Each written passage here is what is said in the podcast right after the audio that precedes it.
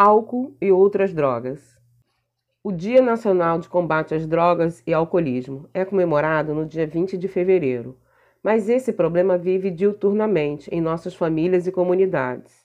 O álcool, assim como o tabaco e medicamentos, apesar de serem considerados drogas lícitas, causam dependência química, tal como as drogas ilícitas, cocaína, maconha, crack, dentre outras, adoecendo o usuário até chegar ao fundo do poço podendo perder a família, o emprego, a liberdade e a própria vida. A dependência química é considerada pela OMS, Organização Mundial da Saúde, como doença. Doença é essa progressiva, incurável e fatal, mas que tem tratamento, que tem recuperação, desde que o usuário admita a sua impotência perante a droga e evite o seu uso novamente. A dependência química é um problema de ordem internacional que preocupa nações do mundo inteiro, pois afeta valores culturais, sociais, econômicos e políticos. Entretanto, se vê pouquíssimas ações das autoridades governamentais e não governamentais, no intuito de prevenir essa terrível doença.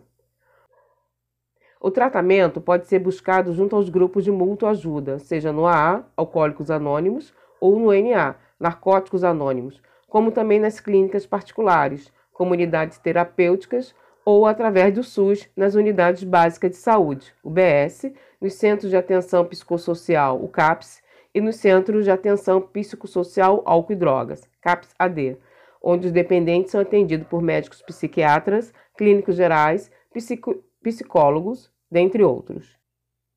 Devemos sim tratar dos nossos doentes, mas não podemos esquecer que o melhor caminho a evitar a doença é prevenir a prevenção ao uso indevido de drogas verdadeiramente se inicia na família, formando um perfil consistente e seguro.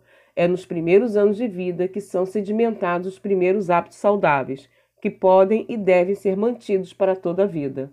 Esse período pode ser considerado primordial, principalmente com nutrição saudável, atividades esportivas, estilo de vida, bem-estar físico e psíquico, sempre administrando tempo livre para evitar o ócio.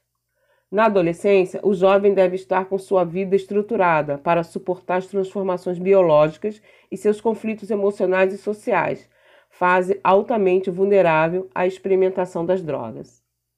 Seja exemplo e procure se informar sobre problemas relacionados ao uso indevido de álcool e drogas, para adquirir argumentos seguros e convencer pelo diálogo seu filho a se prevenir ou sair desse terrível caminho.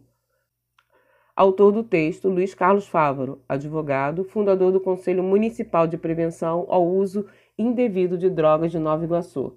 Associado Rotary Clube de Nova Iguaçu, governador indicado 2022-2023, Distrito 4571. Matéria publicada no informativo São Cristóvão News,